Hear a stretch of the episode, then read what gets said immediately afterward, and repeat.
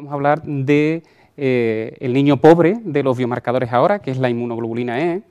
Y bueno, me va a tocar comentarla a mí. En su momento fue, fue el rey de los biomarcadores. ¿eh? Le hacíamos analíticas a los pacientes solo con una inmunoglobulina E, a ver si colábamos un omalizumab como fuera.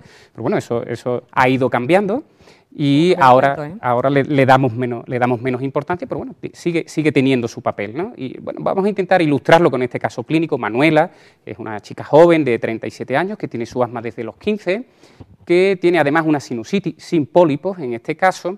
Es una paciente que tenía un asma que iba bien, pero que en los dos últimos años aproximadamente parece que ese asma ha cambiado, que no se está comportando de la misma manera y va muy mal en los, dos últimos, en los dos últimos años, va muy mal y cuando llega a la consulta tiene un ACT de 12, tiene un déficit importante de función pulmonar, ha tenido tres agudizaciones, incluso hubo que ingresarla en la última, ¿vale? Y, ahí se le, se le iniciaron, bueno, se le pusieron corticoides que después no hemos sido capaces de, quitarle. La, paciente sigue, sigue tomando corticoides a una dosis de 15, de 15 miligramos al día.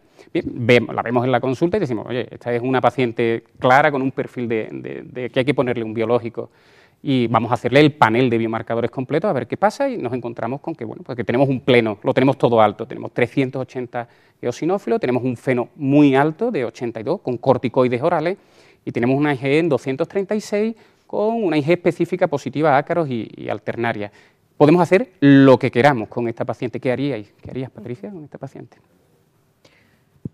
Pues obviamente lo primero que haría sería valorar eh, qué biológico le voy a poner. Mm.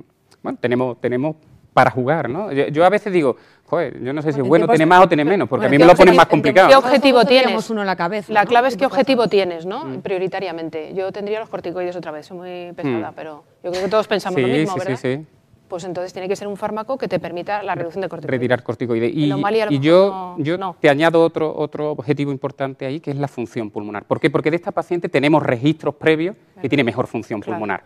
Pero lo que, ah, lo, que hicimos, lo que hicimos con esta paciente al final, bueno, pues fue ponerle dupilumab. Y lo que yo me quiero preguntar en este caso clínico es por la IgE y por el hecho de que la paciente tuviera un asma alérgico. Estaba definida como un asma alérgico desde niña, aunque quizás después esto haya cambiado, pero es un asma alérgico. La pregunta es, ¿el hecho de que tenga un asma alérgico me va a influir en la respuesta que tenga dupilumab? Y resumiéndolo mucho, la respuesta va a ser que no. Y para, para tirar de eso, para explicar eso, vamos a tirarte los estudios post-hoc que se han hecho de... ¿Tú no tienes una comisión de biológicos? Tenemos una comisión de biológicos. ¿Y no tenéis un protocolo de actuación? Me refiero que vender a esta paciente mm. para un fármaco como dupilumab no es fácil mm. cuando pasas por un comité, ¿no? Porque el primer objetivo para nosotros o el primer fármaco que nos harían pensar sería el, el omalizumab. Sí, pero tú puedes alegar que para los corticoides orales no funciona muy bien. Sí, bueno, y después también el omalizumab tiene una cosa que, como es en función del peso y de la inmunoglobulina E, vas a estar, el precio puede ser más bajo o el precio puede ser más alto. ¿no? Hay que plantearlo, ¿no? Porque mm. tenemos compañeros que nos están escuchando que probablemente les mm. pase lo mismo, ¿no? Que sus farmacéuticos vayan, pap, este es omalizumab. No, el Dupi es como que Ahí hay que intentar tener suerte, eh, intentar camelarse a los farmacéuticos, explicarle, explicarles el por qué, el por qué. en la cabeza. Que eh, queremos, en la comité fuimos varias veces. Yo no voy a hablar, yo no voy a hablar mal de mis farmacéuticos, no, yo tampoco, que son muy, sobre todo muy buenos y son muy colaboradores. ¿eh? Y decía, decía que, que, bueno, que queríamos ver si el hecho de que tenga un asma alérgico o no nos va a influir en la respuesta de Dupilumab. Yo decía que en los estudios que se han hecho de, de Quest y de Venture, lo que se ha visto es que, no existe una influencia. ¿no? Estos son datos de Venture en los que se ve la reducción de agudizaciones, que es marcada tanto en los pacientes con asma alérgica como sin asma alérgica. Cuando miramos otro criterio, como es el descenso de los corticoides orales, nos encontramos con, con algo similar y si estratificamos el descenso de corticoides, como hacía esto antes, ¿no? con lo de más del 50% de la dosis, menos de 5 miligramos al día o la retirada, bueno, pues nos encontramos que la respuesta es buena, tanto en pacientes con asma alérgica como en pacientes sin asma alérgica. Anotar que en estos estudios se consideró asma alérgica según criterios de omalizumab, IG total más de 30 y al menos un eh, neumoalérgeno perenne positivo. Habría eso que reevaluarlo, ¿no? es discutible, lógicamente. ¿no? Estos eran pacientes con corticoides orales. En pacientes sin corticoides orales, en los del Quest, pues veíamos más o menos lo mismo, que hay mejoría tanto en pacientes que tienen asma alérgica como en pacientes que no la tienen. Esto es en agudizaciones y esto es en función pulmonar, muy similar en ambos casos. En definitiva, la, respuesta a la pregunta, oye, ¿el asma alérgico influye eh, a la hora de la respuesta de dupilumab? pues no influye. Hay diferencias a lo mejor de magnitud en, algunos estudios porque las características basales no eran exactamente iguales de, unos pacientes y otros. Esto es un POSOC y entonces no, es exactamente igual, pero en definitiva lo que, lo que estamos viendo era que la, respuesta era muy similar. Yo no sé si vosotros esto lo, veis en la consulta más o menos igual. ¿Os plantearíais o te plantearías, Patricia, en caso de que te encuentras con este paciente y tengo una respuesta parcial y tú dices, bueno, tengo que hacer algo, pero joder, me va muy bien con Dupi, lo, tolera muy bien, yo, no le quiero, yo no se lo quiero cambiar. ¿Te plantearías, por ejemplo, ponerle una inmunoterapia adicionalmente? Sí, es un planteamiento que obviamente debería estar, ¿no? sobre todo cuando tú compartes este tipo de pacientes con los alergólogos, como es mi caso, no sé vosotros, eh, estaría clarísimo ¿no? el hecho de valorar si, si es candidato a una inmunoterapia. ¿Tú lo, haces tú o tienes a los alergólogos también? Tengo a los alergólogos, sí. Yo creo que es fundamental, pues yo, los tengo también cerca. La tiene que ser multidisciplinaria, porque si no, tú solo, la verdad es que no... Y en algún caso, venga, va, ya a lo loco, ¿eh? Con una respuesta, venga, respuesta parcial ya y tal, y dice, eh, digo, venga, va, le voy a poner, joder, pero con dupilumab ha ido bien, no termina de bien, le voy a poner omalizumab, ah, además. Hay, que, hay que ingresar al farmacéutico. Es que, claro, eso, pues, una combinación de la misma vía, ¿no? O sea, yo creo que mejor combinación... pero puede pasar puede pasar, ¿no? Que, tengamos a lo mejor una parte de esa, hmm. una subvía T2, ¿no? Que decía Patricia, ¿no? Que, esté, que esté funcionando. Lo que pasa es que el DUPI y el... ¿no? Al final, si son varias vías, hay varios fármacos que pueden actuar. Lo que pasa es que yo creo que los neumólogos no estamos acostumbrados a eso de, duplicar fármacos biológicos. Mm. Nos da como, de hecho, incluso cuando empezamos a poner biológicos y llevaban un biológico para reuma, mm, nuestra primera vez era, ostras, ¿qué pasará? ¿no? Y vimos que no pasaba nada. Pues es todo un poco. O sea, el problema sobre todo es económico más que creo eh, mm. que otros problemas. ¿no? El hecho de que nos dejen duplicar los fármacos biológicos es mm. lo que cuesta. Sí. sí pero bueno, es verdad que al final también... Va, va, a tener que ser una opción. Que en algunos pacientes, ¿verdad? tenemos algunos pacientes tratados con una quimioterapia para el cáncer y, que además tienen un biológico para una artritis reumatoide. ¿no? Al final lo tenemos, que tener, lo tenemos que tener presente. Bueno, esto es lo que veíamos con el asma alérgico, cuando consideramos asma alérgico, pero eh, también podemos considerar verlo desde otro punto de vista. En vez desde el asma alérgico, vamos a verlo desde el punto de vista de la inmunoglobulina E total de forma aislada. ¿Qué pasa? porque el paciente tenga una inmunoglobulina E más alta o más baja? Bueno, pues lo que vemos es que conforme los datos de inmunoglobulina E basal son más elevados, lo que nos vamos a encontrar es que la respuesta es más potente. Es decir, paciente con una IG total más elevada de base es un paciente en el que vamos a tener menos agudizaciones, va a haber más diferencia con placebo y vamos a tener más mejoría de función pulmonar.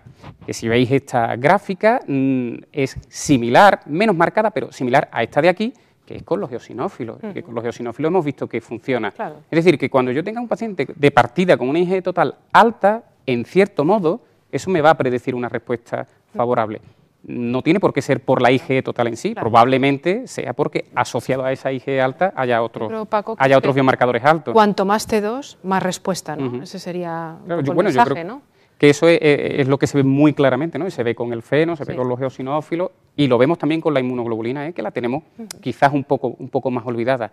De hecho, cuando hacemos seguimiento de estos pacientes, vemos, eh, le hacemos los biomarcadores de forma continua, una de las cosas que vemos para valorar la respuesta es que la inmunoglobulina E también va bajando y conforme avanzamos en el tiempo, baja más lenta que el feno, pero bueno, va bajando y cuando avanzamos en el tiempo va todavía bajando más y de hecho la IG específica también sigue bajando. Estos son del Quest.